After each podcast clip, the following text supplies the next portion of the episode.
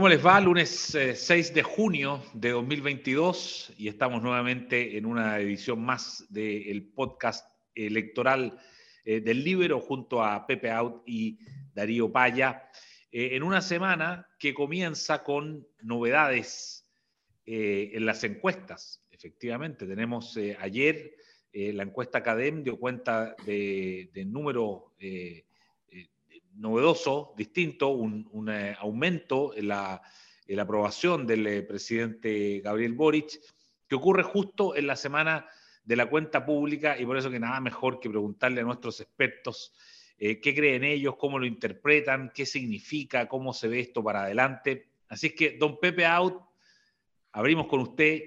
¿Qué significa este movimiento en las encuestas, Pepe? Bueno, primero decir que siempre eh, la evaluación de las cuentas públicas impactado en la aprobación de los presidentes. En esta, en esta ocasión impacta más porque la evaluación fue particularmente positiva. Tuvimos al presidente Boris completamente desplegado en el software de segunda vuelta, ¿ah? con apelaciones a la unidad nacional, con entronque con los gobiernos pasados, en fin. Eh, hablando de delincuencia, de inseguridad, de pensiones, de salud. Es decir, buscó activamente sintonizar con el sentido común mayoritario, incluso eh, ocultó o derechamente eliminó de su cuenta pública uno de sus compromisos más bullados, pero más impopulares, que era el de la amnistía, ¿ah? de la amnistía a los presos del estallido. Eh, me imagino que no le habrá gustado mucho a su coalición, pero él no le habló a su tribu, sino que le habló al conjunto del país y fue muy bien evaluado. Como habíamos visto antes, eh, la evaluación presidencial y el apruebo van completamente de la mano. Y, y en consecuencia se produce también un estrechamiento en las cifras de la relación apruebo-rechazo, sigue ganando el rechazo, pero la distancia es mucho menor. La pregunta obvia es si esta fotografía del instante, porque eso es, las encuestas semanales miden los humores más que el estado de opinión. Entonces habrá que ver si, si el impacto de la cuenta es duradero o no. Y eso dependerá básicamente de la presteza y la prontitud con que la cuenta se traduzca en acciones. ¿ah? Eso no es eh, particularmente fácil.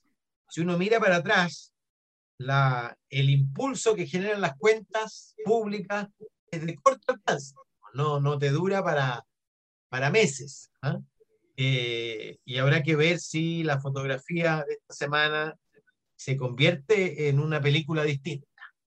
Eh, lo que sí era previsible en la medida que nos acercamos, en la medida que la convención va perdiendo protagonismo y, se va discutiendo el texto, evidentemente la, la distancia entre la prueba y el rechazo, lo preveíamos, se estrecha y nos acercamos a una elección con gran, gran incertidumbre.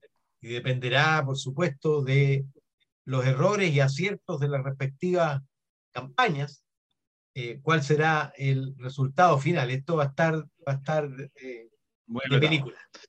Vamos a, ir, vamos a ir un poquito eh, más adelante sobre el tema de las estrategias precisamente de campaña. pero quiero preguntarle a, Darío cómo, cómo vio él esta, este movimiento en las encuestas. Hay un par de, de las cosas que dice Pepe que, que suscribo plenamente. Aquí mismo casi metódicamente yo siempre digo, mira, antes de asegurar de que algo efectivamente pasó, esperemos a ver un par de, encuestas que muestren lo mismo. Eh, un, amigo mío muy sabio siempre decía, mira, en política hay que distinguir aquello que es sólido aquello que es líquido, de aquello que es gaseoso. Eh, eso que vive solo en base a la promoción y que se acabó la promoción y desapareció el ambiente. Eh, y yo creo que en este caso hay que apuntar que, tal cual planifican normalmente los gobiernos, episodios como la cuenta del presidente, eso es mucho más que escribir un discurso. Es un, es un despliegue y una programación que incluye como cuatro días, incluye el día previo, de esto va a hablar. O sea, hay gente que, se, que nunca va a ver el discurso, pero que se va a enterar de lo que dijo por lo que escuchó el día anterior que iba a decir. Estas son las cosas que le interesan al presidente. Y muchas veces se meten cosas ahí que no aparecen en el discurso. Después está el, el episodio mismo del, del, discurso, que desde luego muy poca gente ve completo. ¿ah? Con mayor razón ahora que ya no es un fin de semana, bueno, o en un feriado. Eh, nadie toma notas de eso. Luego están los comentarios, la gente que aparece espontáneamente en pantalla diciendo algo espontáneo que si está bien hecho de espontáneo tiene poco. Y luego todo lo que se hace para los noticiarios y para los dos días siguientes. ¿eh? O sea, este es un ejercicio de 72 horas al menos. Y esto no es una crítica para, para, para la encuesta, es constatar un dato. Esta muestra se tomó en medio de ese ejercicio comunicacional. Esto no mide el resultado de. ¿eh? Fue la fiebre más que la temperatura. En medio de la, de la promoción. ¿eh? E, es el, el, termómetro en medio de la promoción. De manera que esperemos a ver la próxima semana, a ver qué subsiste. Y, a propósito de eso, me atrevería a decir dos cosas. Uno podría suponer que salvo alguna noticia, alguna cosa muy grave, este vuelito este buen aire del presidente Boric se prolongue. Las giras en general están bien planificadas, eh, aparecen representando intereses nacionales, con figuras atractivas. No sería raro que esta semana también fuera buena para, para el presidente Boric. Y es aquí donde yo creo que vale la pena, a priori, fijarse en una cosa. ¿Qué pasa si los números de esta semana corroboran y son iguales a los de hace dos días atrás? que se produjo este estrechamiento. Por un lado, la gente del apruebo se va a poder alegrar y la rechazo preocupar porque se estrechó la diferencia. Por otro lado, si los números permanecen tal cual, la gente del apruebo se va a tener que preocupar porque va a decir, chuta, nos mandamos la, la gran performance del Prezi, un ejercicio muy bien hecho, y, y si bien sirvió para recuperar terreno, no resolvió el problema. ¿Qué, ¿Qué, pasa si los números no siguen estrechando, sino que se quedan ahí? De manera que todas estas cuestiones tienen, tienen dos lecturas, una la que emerge de mirar una foto y otra la que emerge de contemplar los números en, en, dinámico. Y en dinámico, y con esto termino, porque en rigor es como otro tema, pero mi principal comentario técnico-político, digamos, al, al, discurso del presidente, que, en, su, en su performance, eh, performance en lo simbólico, en fin, todo lo que se ha comentado mucho, eh, realmente muy, muy bien logrado. Tiene un gran problema estructural, que es un discurso que no conversa con la realidad. ¿Mm? La realidad no son los trenes. Y me parece muy bien que, salvo algunos, nadie se haya puesto a discutir, disculpe que lo descalifique, cosas tan románticas, pero fuego de artificio, ¿eh? como el tema de los trenes. ¿eh? Em, la realidad es que el problema que tiene en materia de seguridad esta administración es sustantivo. No, no, no surge ahí. Es más, del tema entre que no dijo nada y lo que dijo en realidad no se ve cómo resuelve el problema que tiene Chile. Eh, en materia de, de, de, inflación, el tema no se resuelve con discurso. Eh, tiene todas las complejidades que tiene, tiene el origen que tiene, ese es otro tema. Pero hay una realidad que, en la que explica la, la crítica a esta administración que no ha cambiado nada y que ha pagado los ecos de la promoción, es lo que va a volver a aflorar y, y por tanto hay que ser muy cauto. Estaría exagerando si yo al menos dijera que creo que este es un momento pivotal en la administración y que encontró su rumbo. No, yo creo que es una oportunidad muy bien aprovechada por el gobierno y por ahora no se puede asegurar nada más. Pepe, y, miremos para adelante, si te parece. Sí, pero antes, con, eh, todo, con todo, Eduardo, eh, increíble el poder de la palabra. ¿ah? Porque no son medidas, no son, no son acciones concretas, es, un discurso. Y todavía las palabras generan, construyen realidad, a pesar de que probablemente sea breve, a pesar, pero piensa tú que modificó un dato más importante que la prueba de rechazo y que la valoración presidencial, que es la expectativa respecto del futuro de Chile. ¿Ah? Los optimistas superaron a los pesimistas. No pasaba eso hace meses. Claro. Estoy hablando de la misma, claro. ¿Mm? Como que, como que reaparece, ¿no? Reaparece el personaje que parecía ¿ah? que se había eh, escondido, digamos, en este tiempo y reaparece y, eso a la gente le, le, generó un impacto sin duda. Y pensando para adelante, Pepe, eh, faltan poco más de 100 días para la, para la elección eh, y, entonces, ¿qué? ¿Qué crees tú que, que, pasa? ¿Qué crees tú que significa? Se estrecha, como dice Darío, se, quedaron, se, estrecharon las, las, dos posiciones de prueba y rechazo. ¿Tú crees que eso se mantiene, o sea que llegamos a un punto en que partió la campaña, por así decirlo, y esto va a seguir estrecho hasta el final, o no, y luego, eh, ¿qué debiesen hacer las fuerzas políticas en, esto? Sobre todo, ahí está la columna de Carlos Peña del día de ayer, ¿qué debería hacer la derecha eh, respecto de esto? ¿Qué deberían hacer los partidos políticos tradicionales, la concertación, los amarillos, los demócratas cristianos, en fin? Eh, ¿Cómo viene el camino? Bueno, quedan 13 domingos para la elección. Claro. Y, y, son los domingos decisivos, naturalmente. La convención propiamente tal, que hasta ahora eh, su evaluación determinaba el apruebo o el rechazo, va a ir cediendo paso al, al texto por un lado y al gobierno por otro lado. Es una combinación de texto y de gobierno, lo que va a ser votado supuestamente la convención va a quedar mucho más atrás. Y el, y el resultado yo lo preveo estrecho. ¿ah? Y, y, estrecho para cualquiera de ambos. ¿Por qué? Porque en la elección precedente, el 44% de los chilenos votó por Cast y el 56% votó por Boris. Pero 30% votó por Boric solo en segunda vuelta, no votó por su programa ni por su carisma. Se incorporó.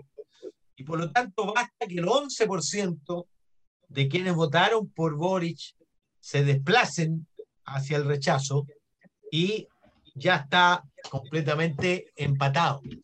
Y el rostro del rechazo eh, es distinto que el rostro de Cast. ¿ah?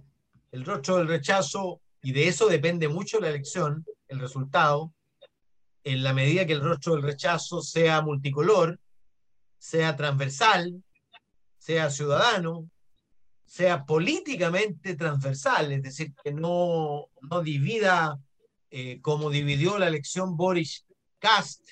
¿ah? Eh, eso es clave y los factores determinantes tú los nombraste recién o sea, las figuras de la concertación, los amarillos, la democracia cristiana, las disidencias de los partidos, cuántos se van a expresar o no en la disyuntiva, y, y, y de cómo la derecha da garantías y, y, va más allá del manto de desconfianza respecto de la salida en la eventualidad del rechazo. ¿Ah?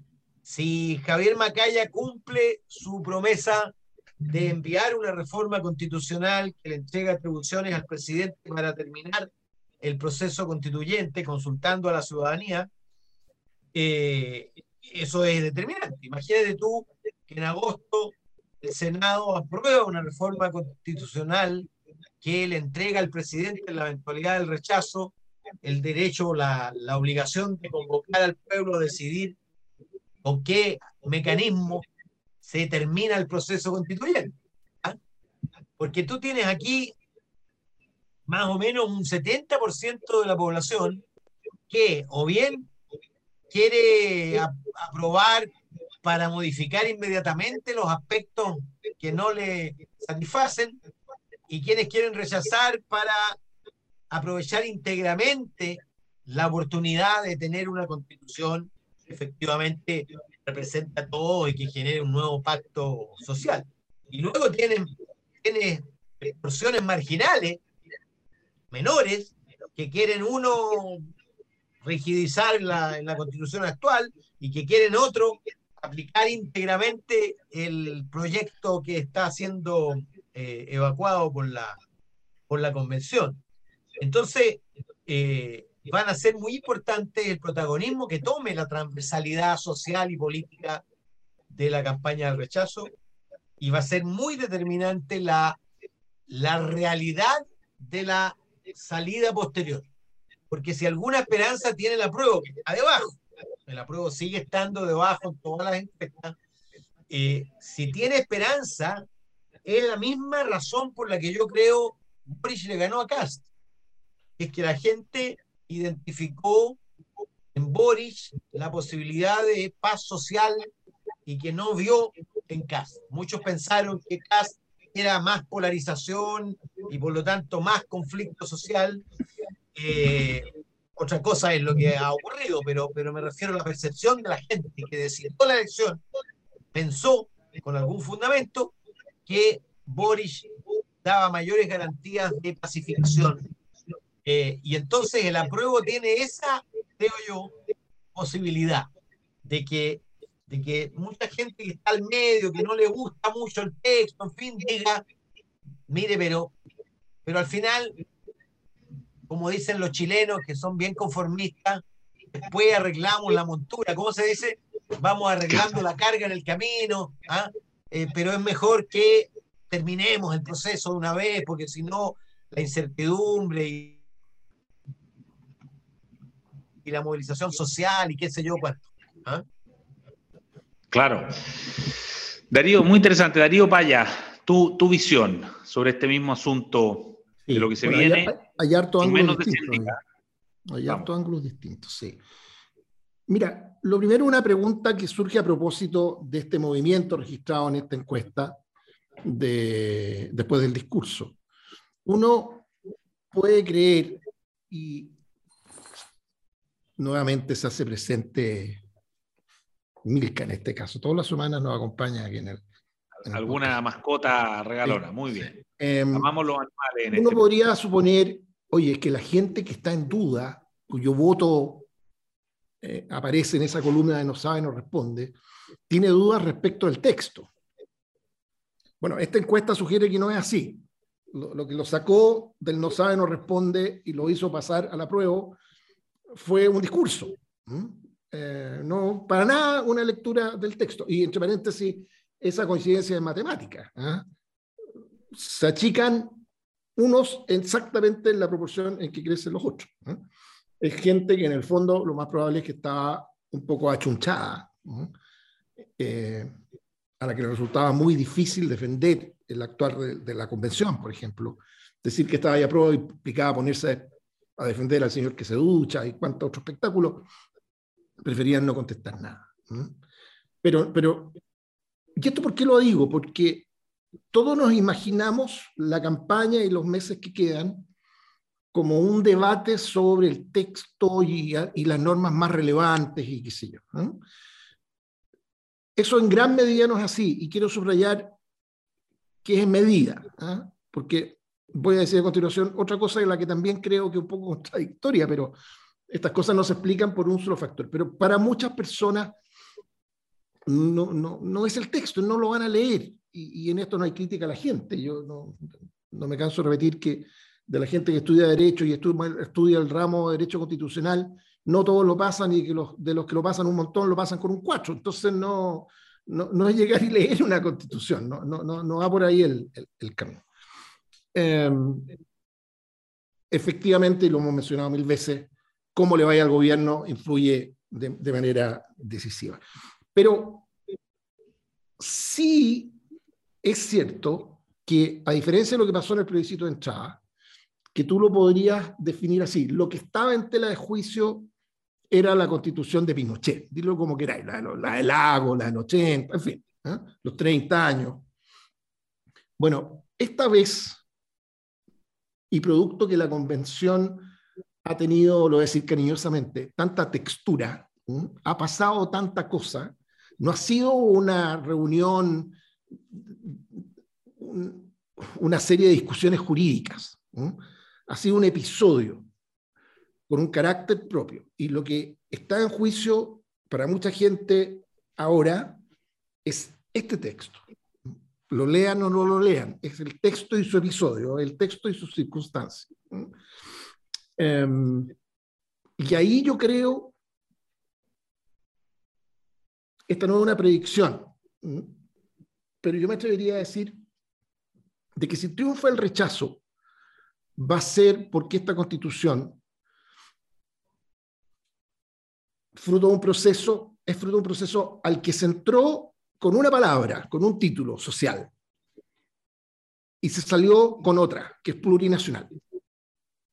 Yo creo que por las normas de la, del texto eh, y lo gravísimas que son muchas de ellas, invito a los que no lo hayan leído a que lo lean. Pero sobre todo por muchas otras cosas que están pasando en el país, en la Araucanía. Al final, ese es un, esa, esa dimensión de nuestra realidad y lo que se propone es como el título de la canción. Y, en fin, por eso digo, no estoy prediciendo que esa va a ser la razón de, pero me atrevería a decir que si ese es el resultado va a ser una cuestión fundamental. Y por último, yo creo que no, no, no se pueden dejar de pasar eh, o sea, no se pueden dejar pasar sin alguna mención cosas extraordinarias. Y no son, y, sobre todo lo digo por, por, dos razones. Hay mucha gente en la derecha, y esto lo he visto en redes sociales hoy día, mucha gente que le echa la culpa de esta baja, del, en rigor no es una baja del apruebo, del rechazo, es un ascenso del apruebo a los consejos generales del fin de semana de los partidos. Primero que nada, no tiene que ver porque la, muestra fue antes que, pero, pero al margen de eso, yo, yo sí quiero destacar algo eh, que no es lo normal. Una coordinación entre los tres partidos y al interior de cada uno de ellos. Eso no es trivial. Eso no es trivial. Yo, yo creo que es tanto lo que está en juego, es tan difícil el ejercicio completo, que, que, que veo al menos en, con todos los matices, opiniones y todo lo que tú quieras, pero este fin de semana no hubo ni enfrentamiento habitual entre los partidos de, la derecha en general, ni entre facciones al interior de cada uno. Yo creo que eso como que presagia una, una cancha desde la cual se puedan abordar bien los desafíos que tienen para las próximas semanas, que son, son morrocotudos, como decía el Zapito Livingston. Genial. Oye, eh, nada, eh, está, está partiendo, ¿no? Esta, esta fase final, entonces metros finales, ¿no? Pepe, tú querías agregar una última cosa, sí. Un cogollito, porque a propósito de, que alguna vez la metáfora no era buena, hablamos de los perros salvajes, ¿no? Pero más bien de los ultras de lado y lado. Eh, yo no sé si viste un video de los artistas encabezado por Daniel Muñoz, el protagonista de los 80, que comienza... Muy, muy, comentado en redes sociales. Que comienza su spot diciendo, hay rabia ante la injusticia que todos los gobiernos de la concertación, desde que empezó la dictadura militar, han propiciado. Imagínate, los gobiernos de la concertación desde que empezó la dictadura militar. O sea, lo que están haciendo es invitar a todo aquel que valore la experiencia de los gobiernos de la concertación, que entre paréntesis han tenido recuperación de su valoración en la medida que el presente es más duro y que el futuro es incierto, la gente empieza a valorar más el pasado reciente, le están diciendo que esto es contra ellos. ¿ah? Claro, eh, si eso predomina en el apruebo, toma liderazgo en el apruebo, obviamente es una campaña de rechazo. Y si se multiplican los panchos malos ¿ah? recibidos por el presidente del CERVEL, eh, naturalmente también. ¿ah? Claro, exactamente. Oye, vamos a hablar en las próximas semanas. No me meto en problemas entre gente de Colo Colo. Oye, ¿ajá? ¿cómo? Ah, que...